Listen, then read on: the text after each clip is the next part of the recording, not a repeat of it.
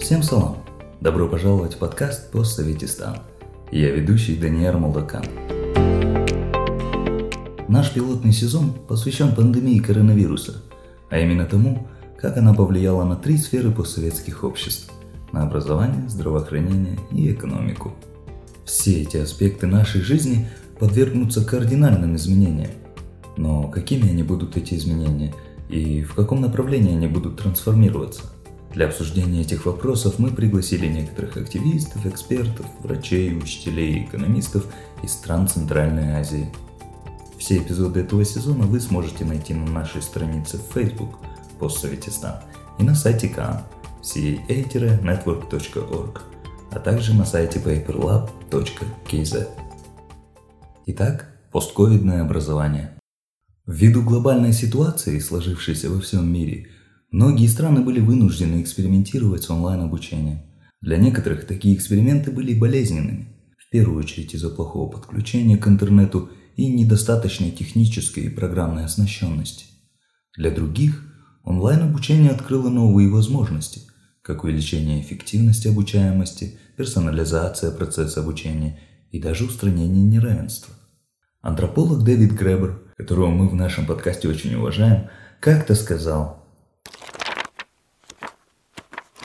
Существует теория, что начальная школа в ее нынешнем состоянии была сформирована в XIX веке, чтобы подготовить людей к индустриальному труду. Поэтому в школах есть звонки, и всем нужно постоянно перемещаться из кабинета в кабинет.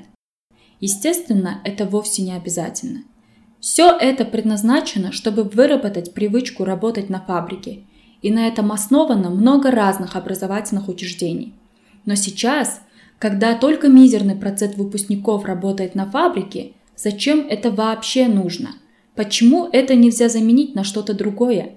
Зачем это нужно, если мы не живем в индустриальном обществе? Нужно, чтобы подготовить людей к бредовой работе, где единственное, что важно, это твое умение притворяться работать и ставить галочки –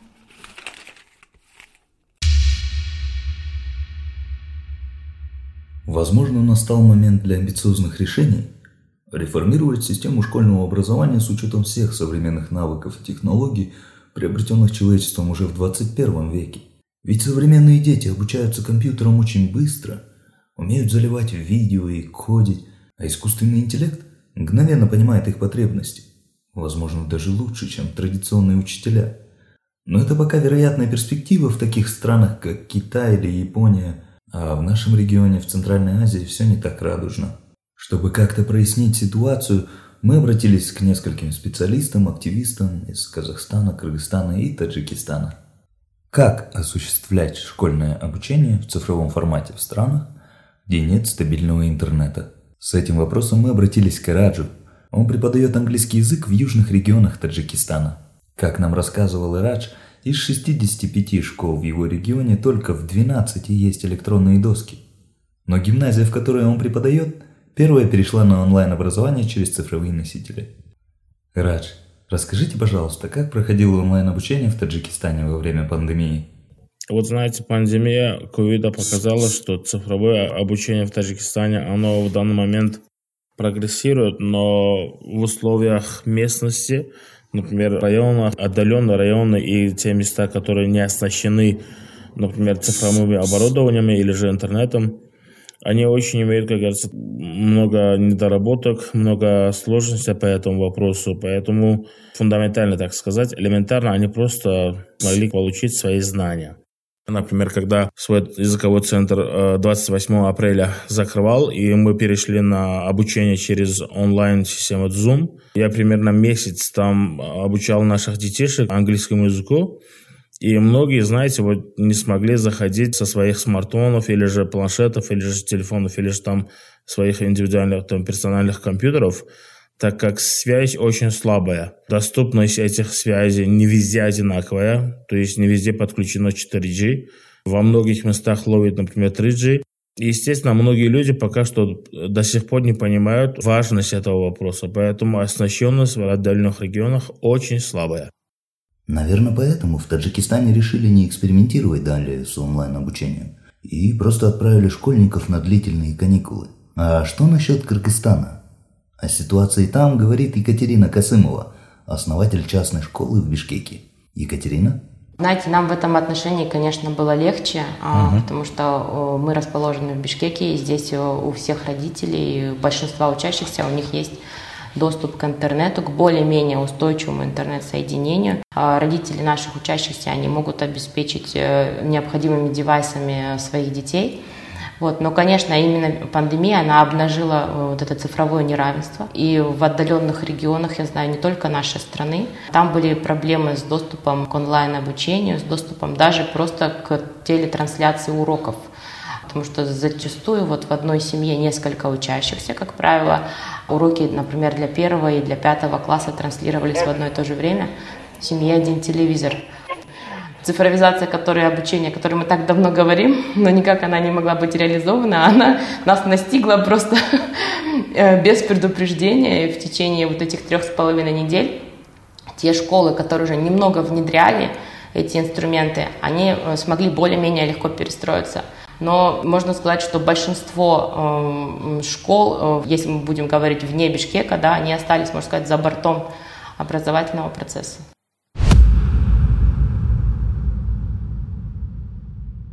К слову о телевизионных уроках. В Казахстане заранее протестировали возможности онлайн-обучения и, поняв, что интернет с этой задачей не справится, тоже решили использовать телевидение. Наша следующая гостья, Камила Ковязина – исследовала проблемы перехода на онлайн-обучение в рамках проекта фонда «Сорос Казахстан». Камила, давайте послушаем вас. Да, у нас, когда продлили каникулы, в это время попытались протестировать то, насколько возможно онлайн обучаться, насколько у нас интернет достаточно силен для этого, потому что изначально была такая идея. Но первые уроки по Zoom там вышли около двух или трех миллионов э, детей, то есть практически все учащиеся, и все, и интернет у нас полетел. То есть это была на самом деле довольно большая смелость, я считаю, со стороны руководства МОН, признать это сразу, то есть не пытаться всякими путями, не сказать, э, давайте управлением образованием, делайте как хотите, но должно быть онлайн. Нет, это была большая смелость, своевременное решение, то, что, понимаете, для телевидения это тоже нужно подготовить, это нужно снять эти видео, во-первых, нужно сценарий проработать, снять, вот это все, это все требует времени. То есть то, что вовремя признали, выбрали этот путь, это тоже хорошо, я считаю. Но то, что у нас оказалось, что интернет не готов, это, конечно, это был удар большой для всех. Если интернет оказался не готов к цифровому обучению даже в Казахстане, в стране, которая является экспортером интернета в Кыргызстан, можно ли говорить, что эксперимент с онлайн-образованием во время ковида, пускай даже вынужденный, оказался проваленным во всей Центральной Азии? Мне почему-то кажется, что многие родители думают именно так. Екатерина, расскажите, пожалуйста, как родители в Бишкеке справлялись с ситуацией? Это было очень тяжелое время и в психологическом, и в эмоциональном отношении. И родители, они невольно стали участниками образовательного процесса. С одной стороны, это хорошо, что родители стали настолько глубоко вовлечены в образовательный процесс, а с другой стороны, это негативно отразилось в целом и на работе родителей, так как многим приходилось работать удаленно из дома. Постоянная необходимость присутствовать э, на занятиях, особенно э, это касается младших школьников – это очень сильно их отвлекало и, конечно, создавало нервозность в семье.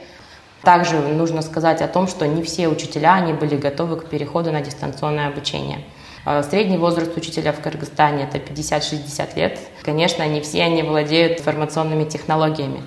Они специалисты высокого класса, они владеют методикой преподавания, по-настоящему народные учителя – не по званию, а по признанию, да. Но в связи вот с переходом на дистанционное обучение им пришлось очень быстро перестраиваться. Это тоже, знаете, был определенный кризис и в педагогическом корпусе. Действительно, а многим родителям пришлось несладко. Впрочем, как и многим учителям. Вдобавок ко всему, онлайн-обучение особенно выпукло обозначило проблему неравенства. Дети из обеспеченных городских семей легко обучаются через компьютер – они получают новые знания из YouTube, специальных программ и приложений, и даже от более продвинутых учителей и сверстников. А в большинстве случаев для учеников сельских местностей все это скорее непозволительная роскошь. Камила, в вашем исследовании вы как раз говорили о неравенстве. Расскажите, насколько остро стоит вопрос неравенства в Казахстане в контексте нашей беседы?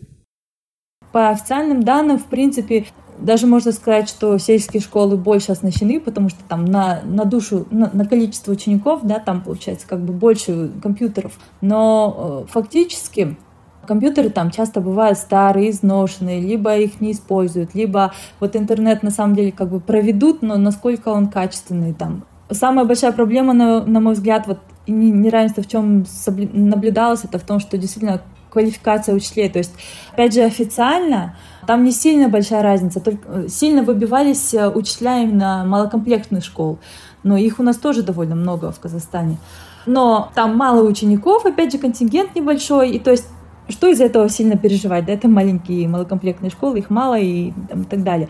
А в среднем, как бы, сельские учителя официально как бы не отличаются от городских, но на самом деле там большой разрыв. То есть элементарно отсутствие доступа к интернету учителей даже, оно уже меняет их возможности, да, уменьшает их возможности повышать свою квалификацию без централизованного такого подхода, да, то есть э, самому пойти поискать какую-то дополнительную информацию, самому какие-то методы посмотреть, самому найти какие-то видео еще, что-то интересное для детей, узнать вообще, какой бывает опыт у других. Потом мое исследование показало, что городские учителя, они сплоченные, то есть они могут элементарно встретиться, там, учителя из разных школ в течение дня, да, ну, или там в течение недели они встречаются, проводят какие-то семинары, друг другу объясняют. Вот сейчас у нас э, внедряют обновленку, да, обновленное содержание среднего образования.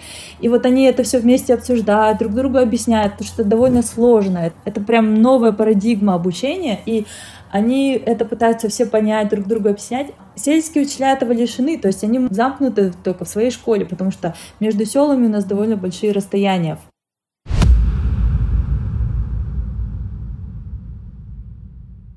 Хм, да, звучит совсем не.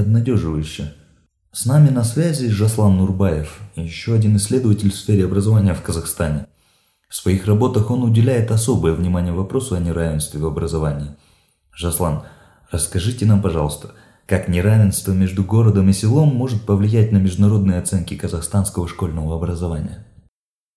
Понимаете, здесь вопрос в том, что у нас э, большая разница от региона к региону – и разница большая между городскими и сельскими школами. Если бы, например, тестировали только городские школы, у нас бы показатели были бы ну, не скажу, что вообще отличные, да, и мы бы приблизились к странам ОСР, нет, конечно, но тем не менее они были бы намного лучше, потому что последние данные говорят о том, что сельские обучающиеся отстают от городских почти на год. Это ПИЗа 2018.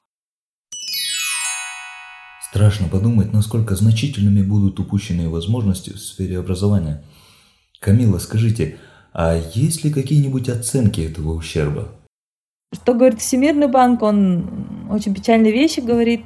Он, в частности, прогнозирует снижение грамотности функциональной. То есть у нас и так довольно низко, но вот они про всю Центральную Азию говорят, что сейчас у нас 78% Э, учеников не обладают функциональной грамотностью. 78 – это сейчас.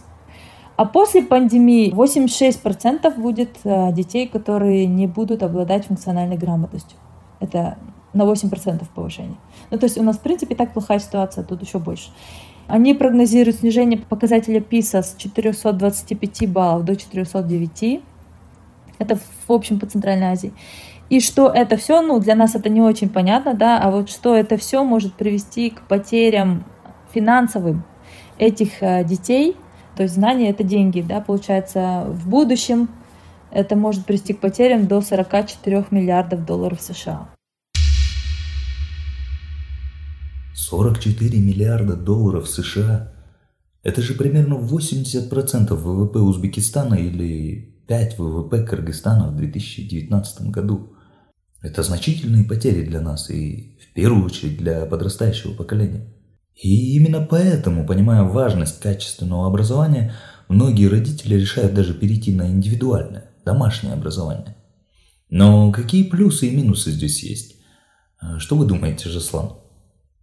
Здесь нужно действительно отметить, что обучение на дому могут позволить себе не каждый, да, не каждая семья. Это люди с очень хорошим, высоким достатком. Что мотивирует их к этому действию? Конечно же, это не социализация. А прежде всего, это то, что они хотят вложить в ребенка. То есть такие семьи, естественно, хотят, чтобы их ребенок был лучше, чтобы он а, опережал своих сверстников в развитии. Ну и, соответственно, индивидуальное обучение, оно имеет свойство опережает, да, хотя есть много исследований, которые э, говорят о том, что ребенок как раз-таки в социализации, в общении, в э, коммуникации с другими сверстниками развивается намного лучше. То есть э, есть полярные взгляды, но тем не менее здесь, наверное, очень много факторов, и прежде всего нужно отметить это то, что во-первых, в обычных общеобразовательных школах, даже городских, качество образования страдает. Поэтому многие семьи, которые хотят дать больше своим детям, они не доверяют таким школам.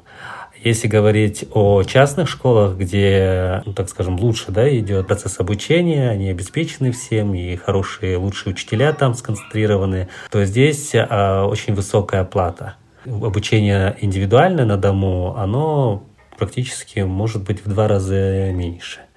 Вот, поэтому, возможно, с этих позиций. То есть, э, прежде всего, если бы многие школы общеобразовательные были, качество обучения у них было на достаточно высоком уровне, дополнительное образование, индивидуальное образование не было бы так популярно на современном этапе. Вполне может быть. Жаслан, если двигаться по направлению цифровизации в сфере образования – а нам необходимы учителя, которые чувствуют себя комфортно в контексте современных технологий. И тем не менее в мире все чаще в процесс обучения подключают искусственный интеллект. Эти программы, они не имеют любимчиков, плохого настроения и довольно эффективно приспосабливаются к потребностям обучаемого, прямо на ходу. Можем ли мы как-то совместить учителей и благо искусственного интеллекта? А если говорить вообще о роли учителя, это отдельная тема, это вообще большая проблема. На сегодняшний день, я думаю, это проблема не только для Казахстана, это проблема для всей Центральной Азии и, возможно, для всего мира, потому что э, здесь нужно сказать, кто идет в учителя, да? Опять же, э, приведу статистику, приведу примеры только по Казахстану, но еще раз говорю, что все эти данные можно с уверенностью экстраполировать и на другие страны Центральной Азии. Если говорить, например, о, о учителях Казахстана, кто приходит э, в учительство в эту профессию? Прежде всего, это троечники, которые э, плохо учились в школе, или те, да, те, которые хотят поступить на грант, потому что на педагогические специальности выделяется государством больше грантов на бюджетные места. Соответственно, выпускник, который закончил очень хорошо, с отличием, он не пойдет на педагогические специальности. Почему? Потому что, во-первых, это низкооплачиваемая на сегодняшний день профессия, во-вторых, нет престижа этой профессии. Ну и других очень много факторов, которые можно перечислить.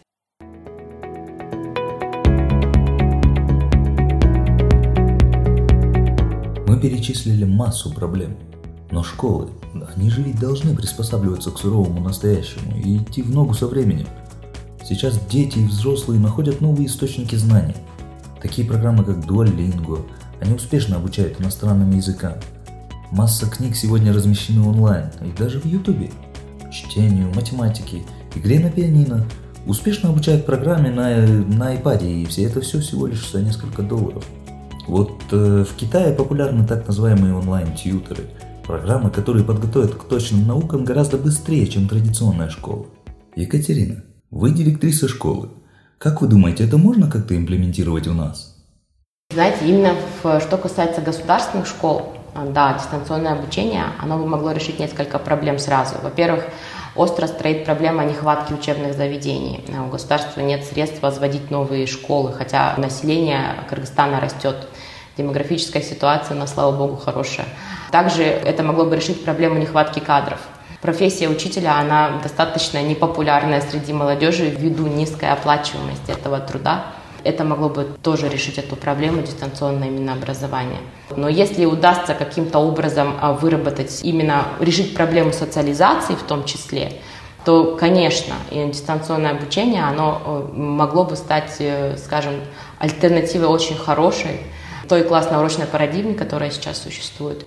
Дети прекрасно могут в социальных сетях заводить себе друзей, общаться, но в реальном режиме они, у них нет навыков командной работы, а у них нет навыков публичных выступлений, а, они застенчивые, они, они не могут выразить вербально именно свою мысль. Они могут это прекрасно сделать, напечатав что-то, да, какой-то пост, что-то сделать это в, в письменном виде, да, но э, именно в устном виде. Устная речь у них не развита. Некоторым детям, оказывается, больше подходит онлайн-формат обучения. Дети, получается, они сами для себя выбирают нагрузку, сами выбирают расписание для себя, сами себя организуют. С одной стороны, это их подстегнуло вот именно в плане самодисциплины, и для многих школьники, они открылись немножко с другой стороны, как уже как взрослые организованные люди, и в большинстве своем, оказывается, даже наши младшие школьники, они уже э, знакомы со всеми платформами, с приложениями, с онлайн-технологиями, они их осваивали быстрее, чем их родители, быстрее, чем учителя.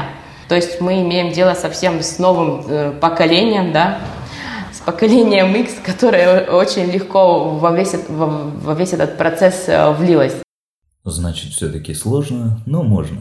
Камила, а что вы думаете о преимуществах цифрового обучения?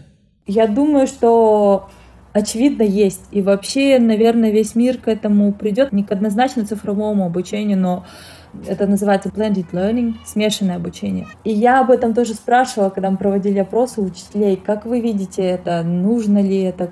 Вообще интересно получилось, что вот наши учителя, они рассказывают, что они сами для себя открыли некоторые методы. То есть вот то, что для нас с вами, возможно, очевидно, да, вот эти видосики на ютубе можно посмотреть, э, узнать что-то там, как решается пример какой-то, там, как химический опыт делается. Мы все это уже давно знаем они для себя это открывают, и это для них удивительный мир, и новый мир, и полезный, и они я более чем уверена, судя по их э, восторженным отзывам, ну, там не все восторжены, не всегда, конечно, но имеется в виду, от тех, кого я это слышала, они будут это использовать дальше. Да, а вы помните преподавателя физики из Украины? Я о нем узнал из новостного канала «Настоящее время». О нем был репортаж, его звали Павел Андреевич. Но ведь действительно, скольким детям из разных уголков планеты этот человек просто-напросто открыл двери в мир физики.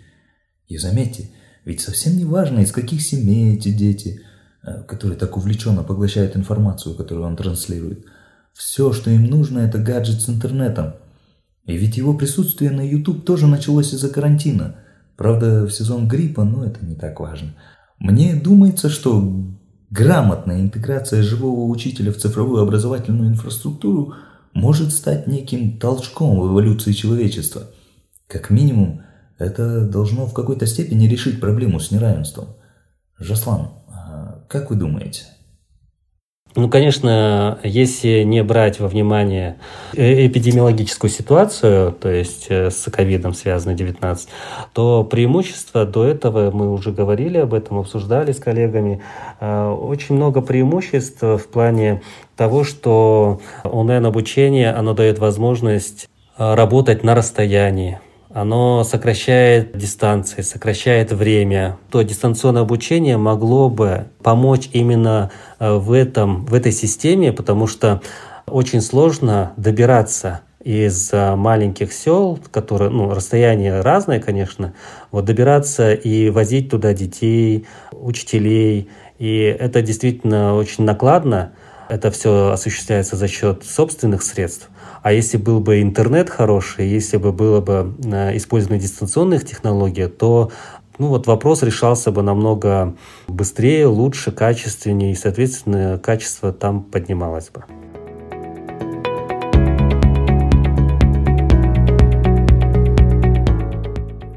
Спасибо большое. Во второй части нашего подкаста мы расскажем об активистах, которые верят в цифровые технологии обучения – и даже что-то предпринимают для его продвижения.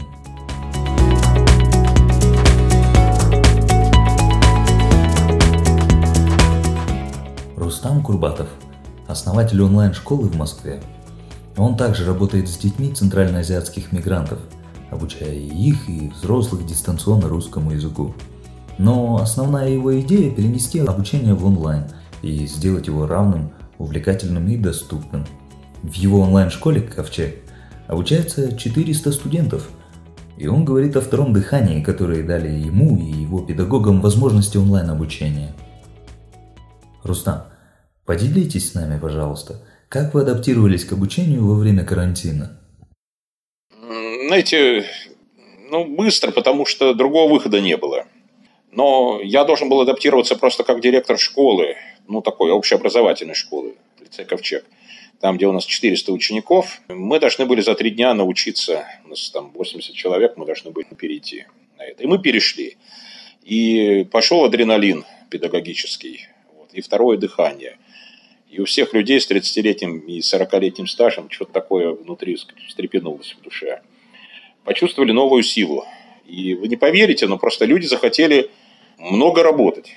Потому что вот мы, ну, вот лицей Ковчег, мы как бы открылись там всем, да, и к нам на уроки стали приходить новые ученики из разных городов. И мы увидели, что есть много детей, которые ну, просто действительно, у которых глаза горят. Это даже видно, да, вот на экране. Мы просто очень быстро, через неделю мы перестроились. И я считаю, что у нас все это получилось. Я могу сказать, самое главное препятствие для социализации ребенка – это среднеобразовательная общая школа. Школа – это именно то, что препятствует общению и социализации. Где она социализация? Давайте зададим себе вопрос. 40 минут урока, когда ребенок сидит и слушает, и один раз за урок там выходит доске, это что, это социализация? Социализация – это слушать все время объяснения, сказать, учителя, дорожать, спросят тебя, не спросят, не любить школу, ненавидеть это домашнее задание, привыкать только к строевой дисциплине. Это социализация – но единственное, можно только на перемене. Поэтому нет ничего страшного. Когда говорят, что лучше нет ничего живого общения, э, ну да, конечно, это так, но живого общения нету в школе. А с другой стороны, это живое общение, оно возможно, сказать, онлайн. Если мы онлайн перестанем читать лекции и откажемся от монологов, а будем вести диалоги с детьми, будем их слушать, обсуждать с ними, спорить с ними, то есть это и есть живое общение – Поэтому не, не так страшно. Да, это трудно, иногда бывают помехи звуковые, но техника становится лучше. Поэтому я считаю, я убежден в этом, что в режиме онлайн возможно самое, что ни, насто... что ни на есть настоящее живое общение. Просто для этого надо перестать сказать, все время повторять одно и то же, там, делать упражнения, зубрить, читать лекции. Надо отказаться от школьности понять, что это общение, оно в разговоре с учеником, в выслушивании его, да, в диалоге. Вот ключевое слово одно – это диалог. Оно возможно онлайн. Иными словами, вы хотите сказать, что мало перевести школу в онлайн, и что необходимо менять сам подход к обучению? Главное, мне кажется, она показала, что школа, конечно, окаменелость, конечно, это застывшая форма – но возможны всякие варианты. И мне кажется, что и многие родители, вот, ну, может быть, не многие, может быть, некоторые понимают, что вот настоящее образование, оно не обязательно это там 5 уроков в день. Не обязательно а аттестация в конце четверти. Возможно, разные формы. И много родителей уходят, например, сейчас на дистанционное обучение, потому что просто то, что делается в массовой школе, вот со всей этой бюрократизацией и мелочным пошаговым контролем, с электронными дневниками, этими еженедельными контрольными работами, компьютерными теперь. Вот это совершенно невыносимо. Вот. И здесь никогда никаких изменений не будет. Поэтому многие родители просто так сказать, уходят из системы, так сказать, и все. Я с вами согласен. Илон Маск говорил о будущем, где можно оцифровать сознание человека. Если нас и правда ждет цифровизация сознания, нас не должна пугать перспектива социализации в виртуальном мире – Данияр Кусейнов, еще один активист, который рассказывает о своем проекте, который помог десяткам детей получить компьютеры или планшеты. Данияр верит, что планшет – это такая же необходимость в новом веке, как и вода. Наш проект Connected, он э, родился у нас во время карантина, когда мы сидели дома и понимали, насколько важно иметь, во-первых, надежный компьютер, во-вторых, стабильный интернет – вот во время строгого карантина мы э, читали очень много новостей э, про то, как 300 тысяч детей, школьников, не имеют компьютеров дома. Поэтому мы решили создать эту инициативу, которая это по сути платформа, через которую объявляется сбор э, техники любой, лэптопов, планшетов, смартфонов, наушников для детей, и потом это все передается детям из, с особыми образовательными потребностями и детям, оставшимся без попечения родителей. Мы выделили две категории, потому что на самом деле количество детей, нуждающихся, очень большое. Мы решили сфокусироваться пока на этих двух группах, отдать им приоритет. На сегодняшний день мы подарили 60 единиц техники, еще 68 планшетов в ближайшее время будет подарено. И также мы закупим новую технику, где-то около 15-20 единиц. Мы собрали деньги на GoFundMe. За счет этих денег планируем еще закуп без дистанционного обучения, без онлайн-обучения. Материальное положение семьи, там, эмоциональное состояние родителей, это все, безусловно, влияет на образование ребенка. Если у ребенка нет отдельной своей комнаты, если у него нету а, как компьютера или ноутбук, планшет, это все одна часть всей как бы общей картины того, что, того, что усиливает неравенство именно во время карантина я слышал много историй. Некоторые дети, они вот абсолютно... У них не было возможности выйти на связь даже с учителем. Мы вот разговаривали с учителем в, в Алматинской области, в селе Баканас, и он сказал о том, что некоторая часть школьников, она просто выпала. По сути, четвертый, четвертую четверть, вот, которая была в полном локдауне, они ее пропустили до них не могли никак, э, получается, выйти на связь с ними, потому что у них нету смартфонов даже, не то чтобы ноутбуков. Что мы подозреваем, эти дети делали? Скорее всего, они были заняты в домашнем труде, и вряд ли они сидели в это время с родителями и изучали весь материал самостоятельно. Наедине с тираном. Из-за пандемии в Казахстане участились случаи домашнего насилия. За последние полгода число бытовых преступлений выросло на 20%. Допустим, есть уже исследования о том, что почему, допустим, ребенок в семьях, которые городские, такие достаточно обеспеченные материальные семьи, почему их дети, школьники чаще всего преуспевают и показывают хорошую академическую успеваемость.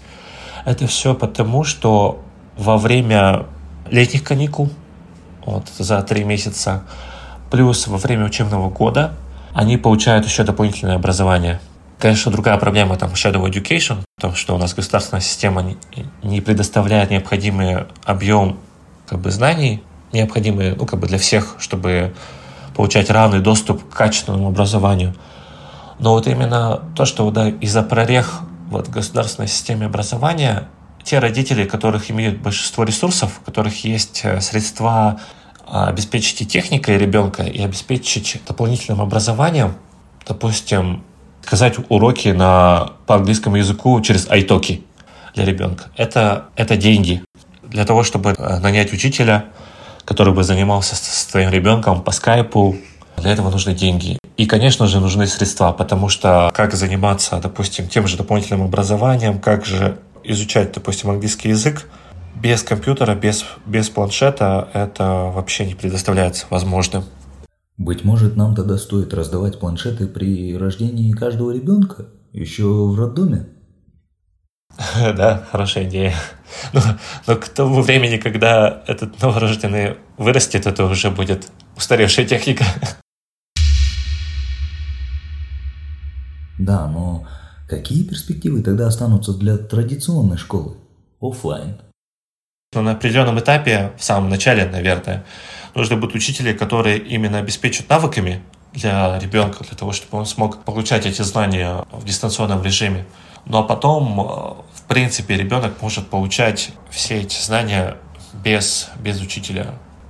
Учителя, наверное, просто э, трансформируют свою роль в более так, психологическую поддержку, в наставничество, в менторство. То есть это больше не связано с обучением, а именно с такими жизненными навыками. Я думаю, то, что технологии именно стремятся к тому, что вот эта виртуальной реальности, да, с, с теми же, допустим, очками, если ребенок будет надевать эти очки, полностью, допустим, воссоздавать такой виртуальный класс вместе с учителем, это можно, в принципе, э, потихонечку в большей части заменить.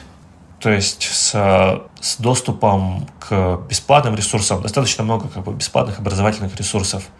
У многих детей как бы, они получат возможность раскрыться полностью, получая даже бесплатный контент.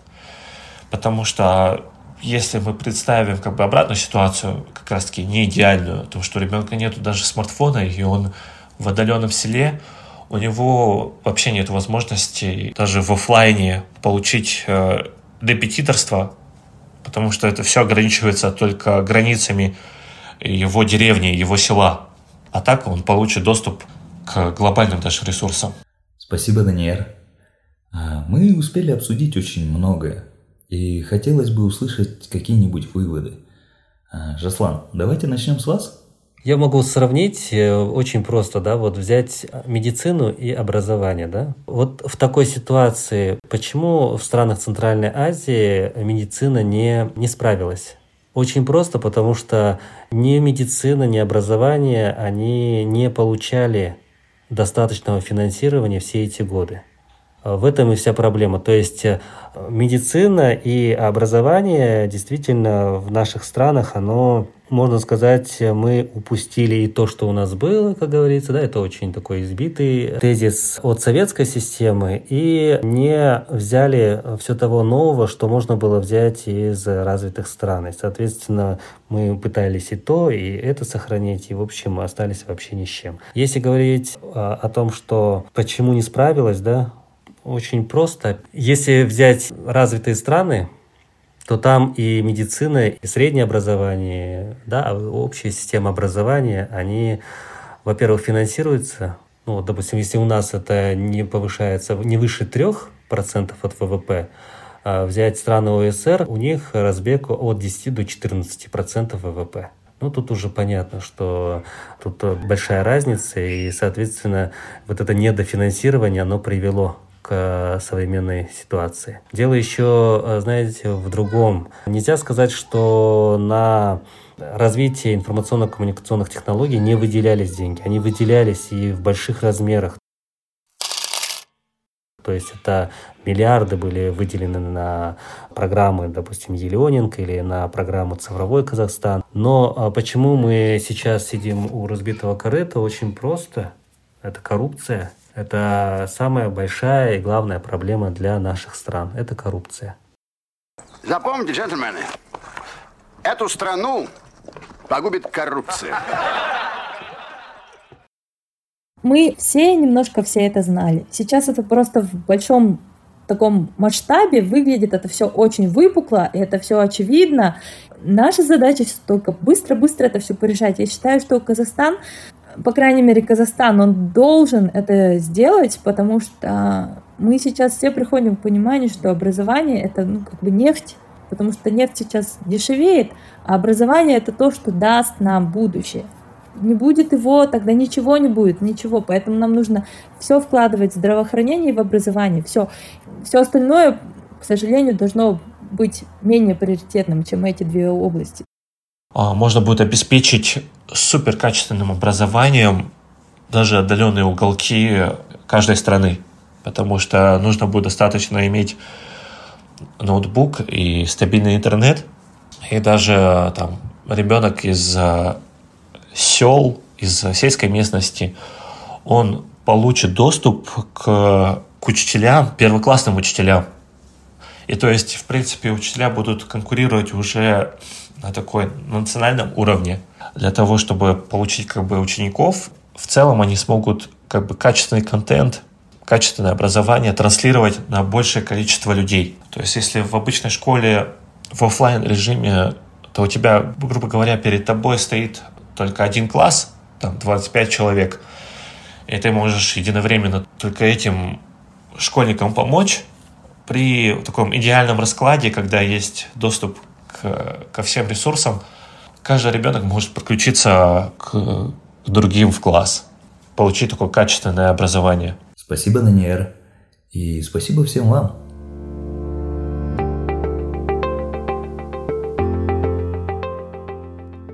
Итак, подытожим. Для центральноазиатских стран образование – это сверхважная сфера. И нам надо сделать все возможное для того, чтобы успеть дать детям самое лучшее. Мы не можем обучаться по-старому и продолжать терять в качестве человеческого капитала. Несколько раз мы использовали словосочетание «цифровое будущее». Однако пришло время осознать, что это цифровое будущее стало вынужденным настоящим. Пламенных речей с трибуна цифровизации уже недостаточно. Нам кровь из носу необходимо в попыхах придумать, как интегрируются в суровую цифровую реальность. Иначе светлого будущего для Центральной Азии может и не случиться.